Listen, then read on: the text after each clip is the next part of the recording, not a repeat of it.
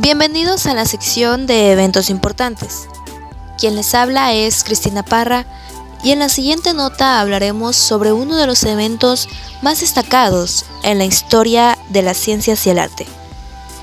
Me refiero a los premios Nobel, en especial los del 2019.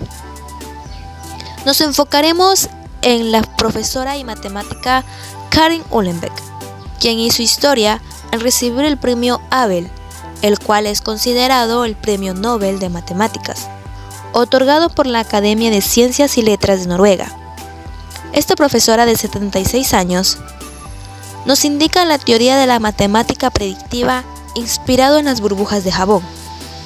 Además, que también nos menciona también otras teorías como las ecuaciones diferenciales parciales geométricas o la teoría del auge y los sistemas integrales. A continuación, escucharemos una pequeña parte del discurso que Karen Uhlenbeck dio al recibir este honorable premio. Su Majestad, Sus Excelencias, señoras y señores, muchas gracias. Me asombra encontrarme en compañía de un grupo muy distinguido de matemáticos, los 19 ganadores anteriores del premio Abel.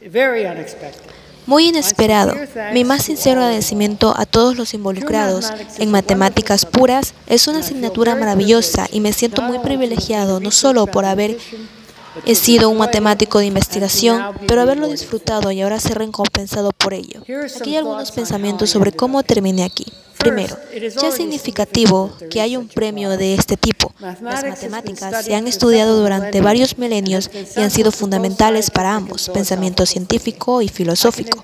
Puedo identificar dos facetas opuestas, la utilidad de las matemáticas como lenguaje de la ciencia y el placer intelectual de la invención.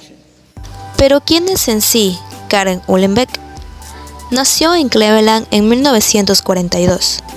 Viene de padres estrictos y profesionales por los cuales no dudaron ni un segundo en darle el mejor estudio a su hija. Cuando entró a la Universidad de Michigan, conoció al mundo de las matemáticas ejerciendo así su profesión. A través de su carrera ha ganado varios premios y honores como el premio Leroy Steele por la American Mathematical Society.